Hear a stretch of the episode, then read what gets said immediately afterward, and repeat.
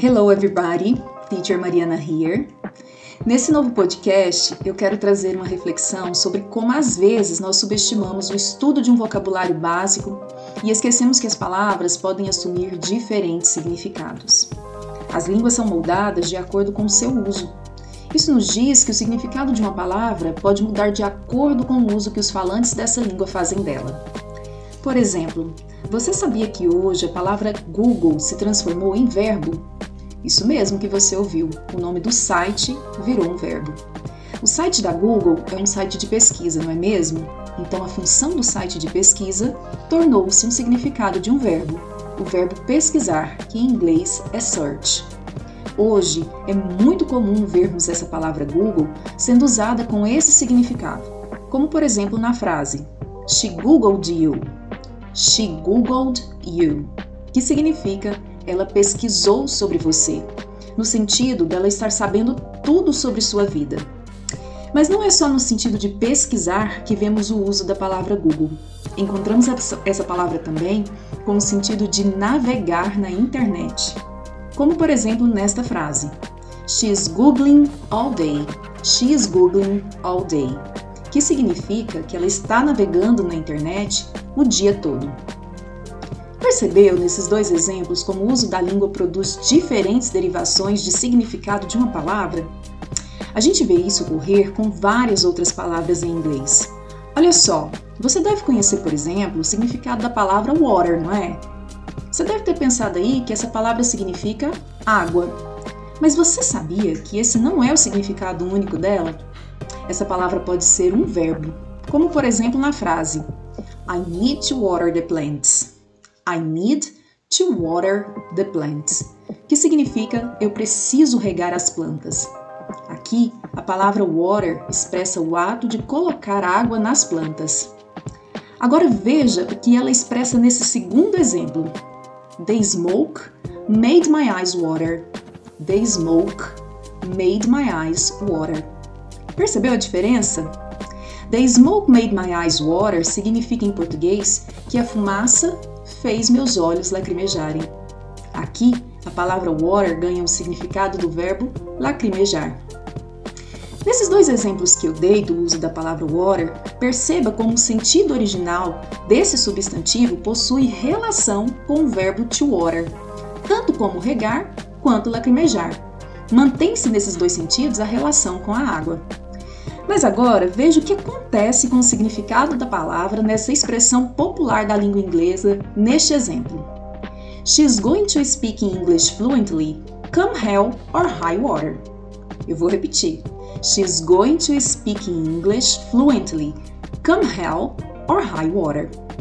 Se fizer a tradução ao pé da letra para o português, não faz o menor sentido para nós, pois, pois teríamos algo do tipo: ela vai falar inglês fluentemente, venha um inferno ou água, água alta. Percebe como essa expressão não faz sentido algum na nossa língua? Isso porque o uso da língua também está diretamente relacionado com a cultura do falante. Por isso, quando buscarmos o sentido das palavras nos textos, devemos considerar seus múltiplos significados a partir dos aspectos sociais, culturais, a faixa etária do falante e a história da língua. Nessa frase, she's going to speak English fluently, come hell or high water, a melhor tradução seria: ela vai falar inglês fluentemente, independente do que aconteça. Ou seja, ela vai estudar muito. Veja como o sentido de water, enquanto água, nem nos dá pistas do significado dessa expressão em português, não é mesmo? Vamos ver mais um exemplo de uso de uma outra palavra que eu tenho certeza que sabemos o significado que é a palavra heart. Você deve ter pensado que essa palavra significa coração, não é mesmo? Mas ela também possui diferentes significados. Na frase He knows my number by heart, tente traduzir essa frase como significado básico da palavra. Vou repetir a frase. He knows my number by heart. Ficaria algo do tipo: Ele sabe meu número pelo coração. Soa estranho para nós essa tradução, né?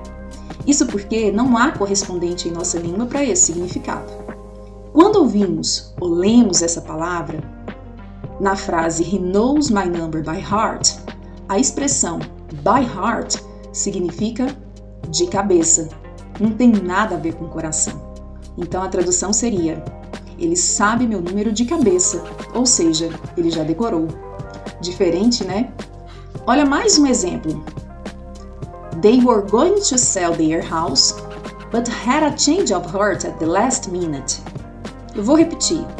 They were going to sell their house, but had a change of heart at the last minute. Nessa frase, a expressão had a change of heart significa mudar de opinião. Veja que somente pelo uso no contexto é possível compreender o significado dela. Se traduzirmos had a change of heart ao pé da letra, não temos uma compreensão adequada dessa expressão. E por último, temos ainda mais um significado bem diferente da palavra heart. Olha só essa frase. I'll stud more this year, cross my heart. I'll stud more this year, cross my heart. Cross my heart? Como assim? Eu cruzo, atravesso meu coração? Como isso é possível? Não é possível para o contexto da língua portuguesa. Mas quando você diz em inglês cross my heart, você está fazendo um juramento, está se comprometendo a cumprir aquilo que você falou. Ou seja, a expressão cross my heart significa eu juro, eu prometo. E aí, você já conhecia esses diferentes significados de palavras tão básicas do inglês? Se não conhecia, saiba que o estudo do vocabulário precisa ser feito para além do significado do dicionário. Sempre digo nas aulas que o trabalho de tradução de uma língua para outra requer um conhecimento vasto de significados, de culturas, de aspectos sociais e históricos de uma língua. Então, daqui para frente, nos seus estudos, busque sempre os usos da língua antes de fechar o seu conhecimento em um único significado de um vocabulário básico.